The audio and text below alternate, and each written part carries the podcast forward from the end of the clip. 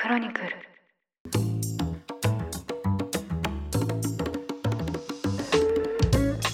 おはようございます。2023年12月1日金曜日ニュースコネクトあなたと経済をつなぐ5分間パーソナリティの竹村由紀子です。この番組では1日1つ5分間で世界のメガトレンドがわかるニュースを解説していきます。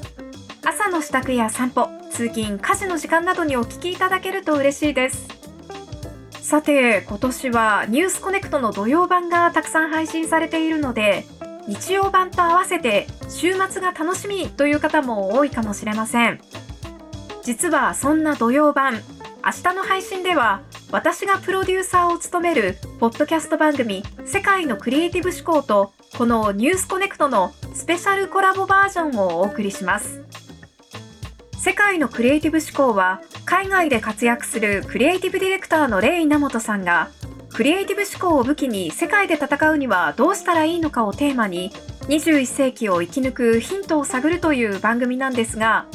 実はこのレイさん高校時代から海外に渡り日本人がなかなか取ることが難しい世界の広告賞をたくさん受賞している広告業界の一郎とも呼ばれる方なんです。もう20年以上海外にいる越境日本人でもあるので皆さん明日の配信を楽しみにしていてください。そしてコラボ企画ということで世界のクリエイティブ思考の方にも野村さんがゲストで登場します。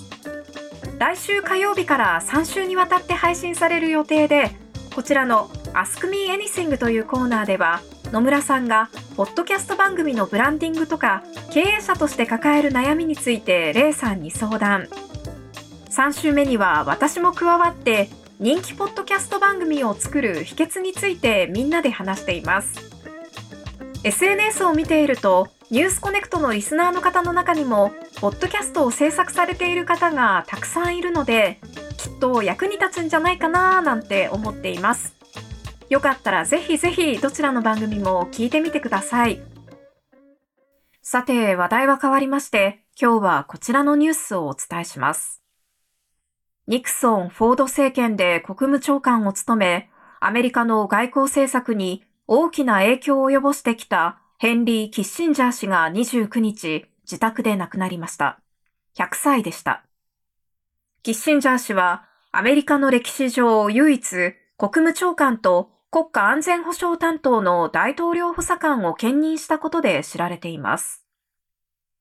1970年代には中国とソ連の対立を利用して大国間の力の均衡によって安定を重んじる外交を展開し、当時国交がなく敵対していた共産主義権の中国と国交正常化を実現。そしてこうして米中の和解を実現する一方で、ソ連との間でも弾道ミサイルの増強に歯止めをかける第一次戦略兵器制限条約の締結など緊張緩和政策を推進しました。また、ベトナム戦争の終結に向け、パリ和平協定をまとめ、1973年にはノーベル平和賞も受賞しています。葬儀は家族のみで執り行い、今後ニューヨークで追悼式典を開催する予定だということです。冷戦時代から世界の勢力図を塗り替える数々の会談をお膳立てし、アメリカの外交の立役者として長年大きな影響力を誇ってきたヘンリー・キッシンジャー氏。100歳を過ぎてからも今年7月、北京を訪問して習近平国家主席と会談し、11月15日に行われた米中首脳会談の地ならしをするなど、死の直前までアメリカ外交戦略の重鎮として君臨してきました。ではここでキッシンジャー氏の足跡を簡単にご紹介しようと思います。キッシンジャー氏は1923年にドイツでユダヤ人の家庭に生まれ、15歳でナチスの迫害を逃れるため渡米しました。第二次世界大戦中はドイツ語を活かしてアメリカ軍の諜報任務に従事。20代前半では陸軍の兵士としてドイツに駐留し、東欧から逃走してきたナチスの協力者をスパイとして採用する仕事をしていたということです。そして第二次世界大戦が終わると、ハーバード大学で国際関係学の博士号を取得。大学院生時代から CIA、アメリカ中央情報局が世界各地で展開する秘密工作について審議する政府機関などのコンサルタントを務め、情報工作の専門家として頭角を現しました。その後、国務省や NSC 国家安全保障会議を経て、ニクソン政権では安全保障担当の大統領補佐官に抜擢。1973年には国務長官を兼任することになります。ニクソン大統領がウォーターゲート事件で辞任し、フォード政権に変わった後も国務長官を歴任。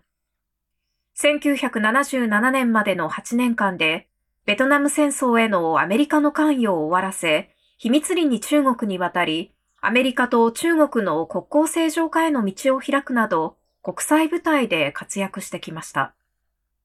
また、1973年の第4次中東戦争では、イスラエルとアラブ諸国の対立の激化を受けて、双方を行き来するシャトル外交を展開。イスラエルとシリアの間で、ゴラン高原における兵力引き渡し協定を成立させました。こうしたシャトル外交、そして戦略的忍耐など、今日外交のニュースでよく耳にする様々な表現は、キッシンジャー氏のアプローチをもとに生まれています。そして1977年に公職から退いた後も、ジョン・ F・ ケネディ元大統領から現在のバイデン大統領に至るまで、政党に関わらず12人の歴代大統領から外交政策へのアドバイスを求められ、政治コンサルタントとして存在感を示しました。特に対中政策ではアメリカきっての親中派として知られ、中国建国の父、毛沢東氏から習近平国家主席に至るまで、すべての中国の指導者と直接対話をしてきた唯一のアメリカ人です。訪中回数は100回を超え、米中の緊張が高まり、首脳会談の開催が難航していた時には、NSC のカービー報道官に、民間人が中国の指導者に接触できるのに、アメリカ政府が接触できないのは残念だと言わしめるほど、その影響力は絶大でした。キッシンジャー氏の訃報に際し、習主席はバイデン大統領に弔電を送り、哀悼の意を示したということです。と、ここまでお伝えしてきましたように、卓越した外交力で100歳で亡くなるまで国際舞台で大きな影響力を持ち続けたキッシンジャー氏。そのお人柄を紹介しますと、巧みな話術で人の懐に入るのが非常にうまかったと言われています。ロシアのプーチン大統領は自伝で38歳の時にキッシンジャー氏と交わした会話をこう振り返っています。プーチン氏が東ドイツで諜報員をしていたことを明かすと、キッシンジャー氏は、まともな人間はみんな情報機関からキャリアの一歩を踏み出している。私もそうだったと親近感を演出。さらに、ソ連はこんなに早い段階で東欧を放棄すべきではなかった。正直、ゴルバチョフがなぜそんなことをしたのかわからないと話したということです。これはですね、まさにプーチン氏の思いと同じですから、プーチン氏としては意外な賛同が得られて嬉しかったはずです。こうしてキッシンジャー氏は各国政府の要人、それぞれの立場に寄り添った発言をして信頼を得てきたとされています。また、ユーモアのセンスもあり、若い頃は007のボンドガールの女優と浮き名を流すなど、女性からも高い人気がありました。ただ、こうした表面的な人懐っこさとは裏腹に、国益を追求し、目的を達成するためには手段を選ばない、冷徹な実存主義者の一面もありました。キッシンジャー氏は、正義と無秩序、不正義と秩序の二者択一なら、常に後者を選ぶという詩人ゲーテの言葉を引用し、外交と軍事力で力の均衡を実現すべきだと主張。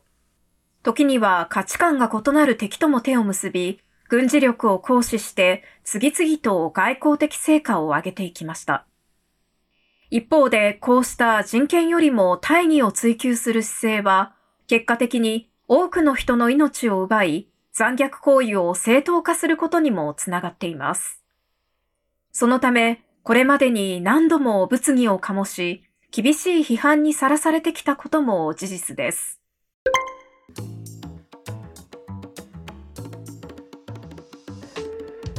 アメリカでは史上最も外交政策に影響があり、同時に最も評価の分かれる人物として知られています。というわけで今日はキッシンジャー氏の訃報をお伝えしました。ニュースコネクトお相手は竹村由紀子でした。番組への感想はカタカナでハッシュタグニュースコネクトとつけて X 旧 Twitter に投稿してください。